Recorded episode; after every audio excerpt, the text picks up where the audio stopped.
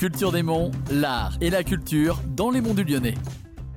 Aujourd'hui dans Culture des Monts, je suis partie à la rencontre du festival de Land Art à Rontalon. J'ai la joie d'être en compagnie de Christelle avec qui nous sommes allés dans l'œuvre du monstre pelucheux. Alors est-ce que tout d'abord vous pouvez vous présenter? Christelle Crozier, je suis adjointe à la culture et à la communication près de la commune de Rontalon et donc également je suis euh, présente au sein du conseil communautaire auprès de la communauté de communes du pays mornantais. Vous avez organisé un festival de Land Art. Alors le Land Art, qu'est-ce que c'est? Alors le Land Art, on peut le définir un peu comme une exposition d'œuvres artistiques à ciel ouvert. Voilà, les artistes sont là pour euh, nous ravir les pupilles à l'intérieur d'un décor en fait euh, qui est complètement distinct hein, d'un musée. La nature, elle est là et elle fait partie intégrante du décor. Elle n'est pas seulement représentée. On peut dire qu'elle fait partie intégrante même de l'œuvre. Comment est né le festival Taco Voyage éphémère? Alors c'est Geneviève Yob. C'est une une rontalonnaise qui est revenue en fait sur notre commune après un long séjour professionnel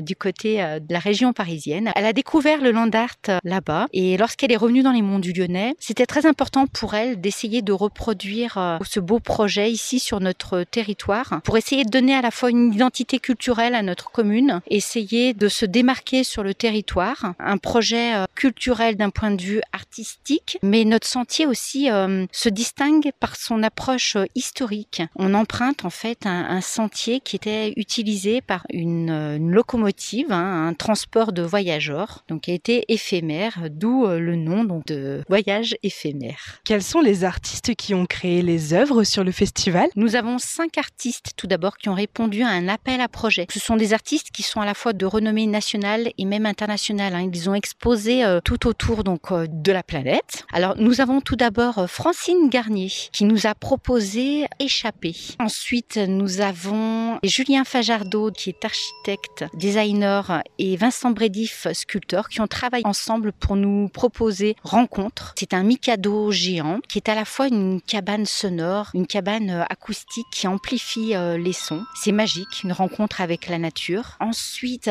Edeline, qui nous vient donc de Montpellier. Alors, elle nous a gâtés avec Monstre Pelucheux, qui fait l'unanimité, il me semble, à voir hein, absolument. Nous avons également Marc Limousin, qui a été retenu. Marc, tout en poésie, avec euh, son œuvre Marcher au ciel, donc euh, qui s'inclut vraiment donc dans le thème hein, Voyage au pays des merveilles. Pour terminer, euh, nous avons Sally Ducrot, qui est une artiste anglaise et qui nous propose Flore d'ailleurs, avec des matériaux qui sont issus de la mer du côté de la Méditerranée. Et à leur côté, nous avons des personnes qui se sont rajoutées. Nous avons Jules, Jules Étoise-d'Elle, donc qui vient de Grenoble, qui nous a fait le plaisir de nous offrir des sculptures en tressage d'osier, c'est sa spécialité. Il a habillé un arbre en osier. C'est très beau à voir, c'est très fin. À ses côtés, nous avons également Myriadec Leclinch, qui est issu des hauts des monts du Lyonnais, qui a accepté de répondre à une commande pour habiller donc une énorme roche qui est en bordure de la route départementale 75. Il l'a transformée en vache de Nicolas, en référence à un agriculteur qui habite dans un hameau voisin. Enfin, nous avons Adélaïde Klein, qui a accepté d'embellir en fait des containers de tri qui étaient placés sur le parking à l'entrée du sentier. Elle leur a redonné donc une vie elle leur a accordé sa vision euh, colorée du monde. C'est vraiment merveilleux. C'est un tout vraiment complet. Comment les auditeurs peuvent vous retrouver et jusqu'à quand dure le festival? Le festival